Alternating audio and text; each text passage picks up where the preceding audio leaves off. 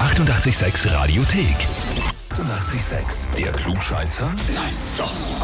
Der Klugscheißer des Tages. Und da habe ich jetzt den Gerhard dran aus dem 11. Bezirk, ist 46 Jahre alt. Und Gerhard, dich hat deine Freundin, die Rebecca, angemeldet zum Klugscheißer des Tages. Warum hat sie das gemacht? Weil sie Wichsen mit Klugscheißen verwechselt. Ah.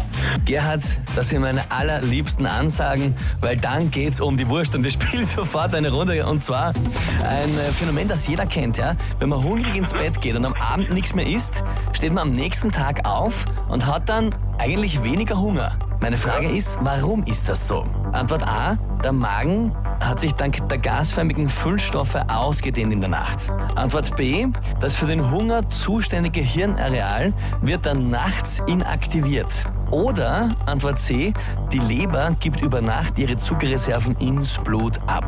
Ich hätte gesagt Antwort B, Das zuständige Hirnareal wird nachts inaktiviert. im Schlaf, ja. Weißt du, jetzt hast du gesagt, du weißt wirklich alles und tust nicht nur klugscheißen, gell? Jetzt war es Ja. halt blöd, wenn du daneben liegst, ne? Richtig, ja. Bist du dir wirklich sicher? Ja. Das, äh, ja, ein bisschen tut's mir leid, ein bisschen Schadenfreude ist dabei.